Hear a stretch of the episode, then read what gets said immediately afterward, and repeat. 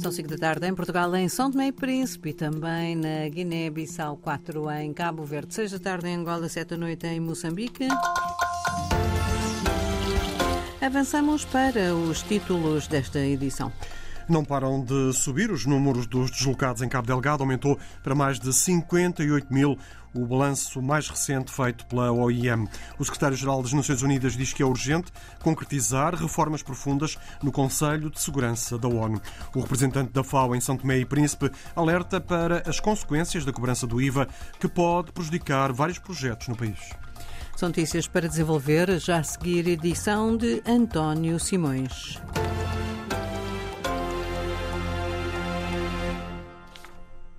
Aumentou para mais de 58 mil o balanço de deslocados da violência armada na província de Cabo Delgado, no norte de Moçambique. A atualização da Organização Internacional para as Migrações abrange os dias 8 a 25 deste mês. Na mapa, no distrito de Herati, na província de Nampula, acolhe o maior número de deslocados, onde mais de 33 mil pessoas eh, procuram refúgio na região. Na vila, há falta de todo o tipo de bens de primeira necessidade para prestar apoio muitos dos deslocados foram hum, abrigados em escolas uh, sem condições, entre as quais hum, há falta de casas de banho. Situação eh, descrita na RDP África por Marchal Manofredo, membro da Associação de Estudantes Pesquisadores, sediada em Nampula, que se está a mobilizar para apoiar as populações deslocadas estão em diversas escolas e as escolas não comportam de latinas melhoradas.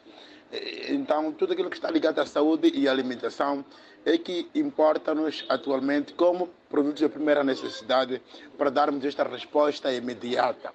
Uma vez que o deslocamento portanto, de Churi a Mapa foi um deslocamento imediato, então nós notamos que a primeira urgência neste momento são tendas, é a questão da, da alimentação e a questão de material higiênico, principalmente para crianças que estão extremamente expostos a qualquer tipo de doença.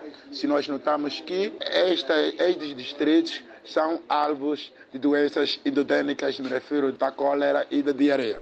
E entre as mais de 33 mil pessoas que estão refugiadas na vila de Namapa, a maioria são crianças. A Associação de Estudantes Pesquisadores junta-se à Associação dos Refugiados de Moçambique no apoio aos deslocados no norte da província de Nampula, cuja uh, iniciativa Marchal Manofredo já explicou. Visa inteiramente responder às questões básicas desta, deste deslocamento.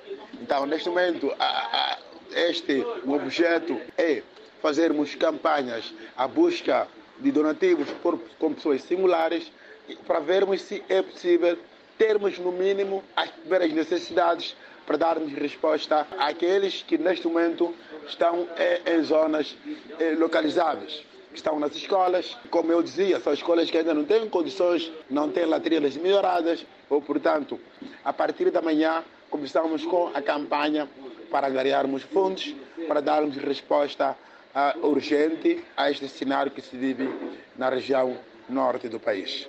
Marshal Manofredo, em declarações à RDP África, com o retrato de uma eh, situação de precariedade na vila de Namapa, em Nampula, que acolhe mais de 33 mil pessoas que fugiram à violência armada na província de Cabo Delgado. E a rede moçambicana dos defensores dos direitos humanos alerta para a dramática situação dos deslocados no norte de Moçambique. O presidente eh, da rede defende a necessidade de mobilização no apoio ao Orfeu de Salesboa.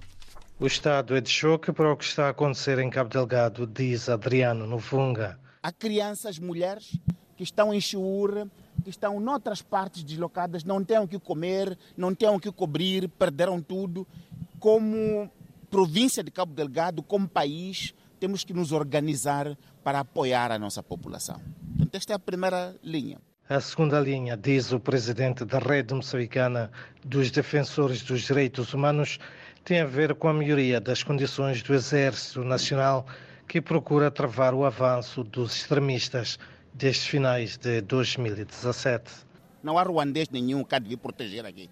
Samim está aqui para ajudar por um tempo, mas cabe aos moçambicanos proteger Moçambique. O, os governantes têm que parar a corrupção. Tem que parar a corrupção que faz com que os nossos meninos não tenham uniforme, não tenham botas adequadas, não tenham comida, não tenham armas de qualidade para repelir aquela situação. A rede moçambicana de defensores dos direitos humanos defende, por outro lado, a necessidade do diálogo no país também o reitor da Universidade Joaquim Chissano, Jamis um, Taimo, veio hoje defender a mobilização urgente da sociedade civil no apoio às vítimas da violência armada na província de Cabo Delgado. Como primeiro passo é precisamente mobilizarmos-nos para apoio do ponto de vista alimentar, do ponto de vista de o que, é que, nós, o que as pessoas devem vestir e também um local onde essas pessoas devem é, serem abrigadas.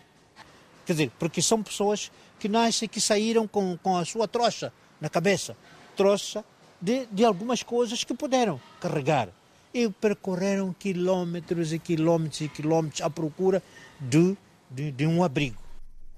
Jamis Taimo defende também a necessidade de serem criados projetos eh, mais claros e concretos de ajuda aos deslocados. Eu acho que é momento de nos mobilizarmos como cidadãos olhamos olho a olho, falarmos, não só falarmos, mas procurar maneira. Eu, eu não gosto dessas coisas tempestivas, ah, correu, ajudou e pronto. Não, tem que ajudar, mas tem que haver um programa permanente de fazer com que, depois de a pessoa sair dessa situação de emergência, o que, que depois segue? Para que ele, de fato, não seja uma pessoa que continuamente é pedinte. Jamis Taimo em declarações à RDP África, em Maputo, numa altura em que continua a aumentar o número de deslocados da violência armada em Moçambique. O secretário-geral das Nações Unidas diz que é urgente concretizar reformas profundas no Conselho de Segurança da ONU.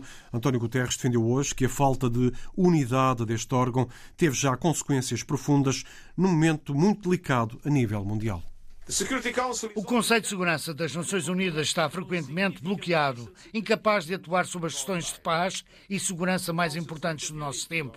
A falta de unidade do Conselho em relação à invasão russa da Ucrânia e às operações militares de Israel em Gaza, na sequência dos terríveis ataques terroristas do Hamas de 7 de outubro, minou gravemente, talvez fatalmente, a sua autoridade. O Conselho precisa de reformas sérias à composição e métodos de trabalho.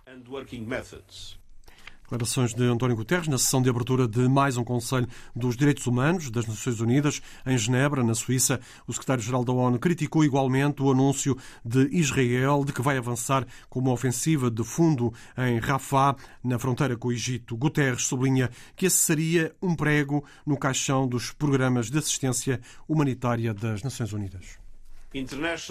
A lei internacional humanitária continua sob ataque. Dezenas de milhares de civis, incluindo mulheres e crianças, estão a ser mortos em Gaza. A ajuda humanitária ainda é completamente insuficiente. Rafah é o centro da operação humanitária de ajuda. Uma ofensiva em grande escala de Israel seria não só horrível para mais de um milhão de civis palestinianos que estão na zona, mas também poria um prego final no caixão dos nossos programas de ajuda. As palavras de António Guterres esta manhã em Genebra, na abertura de mais uma sessão do Conselho dos Direitos Humanos das Nações Unidas, eh, que decorre até ao próximo dia 5 de abril. O representante da FAO em São Tomé e Príncipe alerta para as consequências da cobrança do IVA nos equipamentos destinados ao funcionamento dos projetos desta organização. A Agência Mundial para a Alimentação e Agricultura tem, nesta altura, cerca de uma dezena de projetos em curso no país que, Oscar Medeiros, poderão vir a ser prejudicados.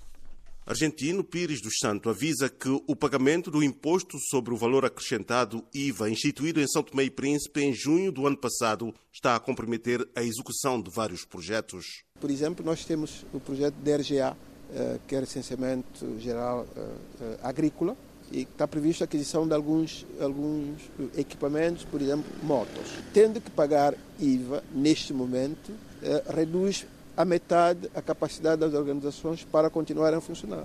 O exemplo, por exemplo, é que se nós adquirirmos agora, eh, eh, vamos ter que adquirir motos para facilitar o trabalho dos inquiridores no terreno. Uma moto nova, IVA são 100%.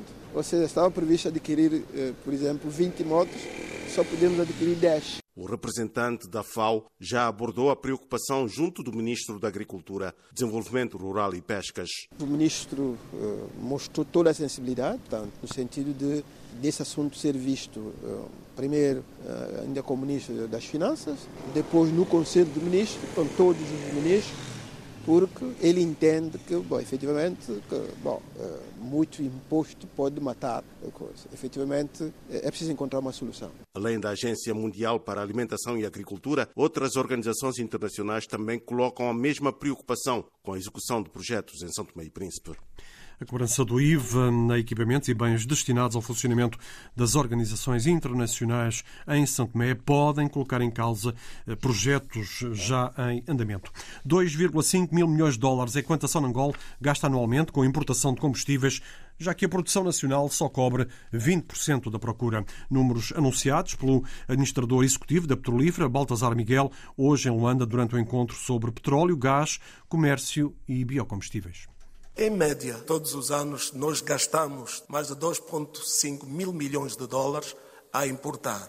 Esta é a parte financeira. Depois vem a parte contabilística, porque estas importações, as faturas têm um hiato para serem liquidadas até 180 dias. Depois teremos que acrescentar a esses 2,5 mil milhões de dólares o outro valor que está a crédito. E quanto aos subsídios, também já apuramos o valor dos subsídios do terceiro trimestre, o apuramento do quarto trimestre, para dar o valor global, ainda estamos a negociar e, como é um tema costado, nós preferimos não nos pronunciar.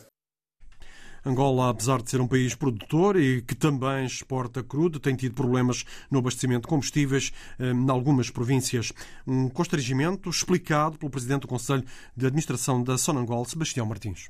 Há algumas províncias que podem chamar a nossa atenção e que fazem com que nós também estejamos mais atentos. Províncias como Cabinda, Zaire e a província do Cunene, que qualquer um de nós tem presente possíveis motivos pelos quais estas províncias sofrem de alguma carência a sua proximidade com os países vizinhos. E não pode ser também segredo para ninguém o apetite que a diferença de preço provoca. Por mais que a gente queira, esta é a grande realidade. Poderá haver um ou outro constrangimento numa província, mas podemos dizer que do nosso lado, pelo menos o que existe é que há o controle desta distribuição.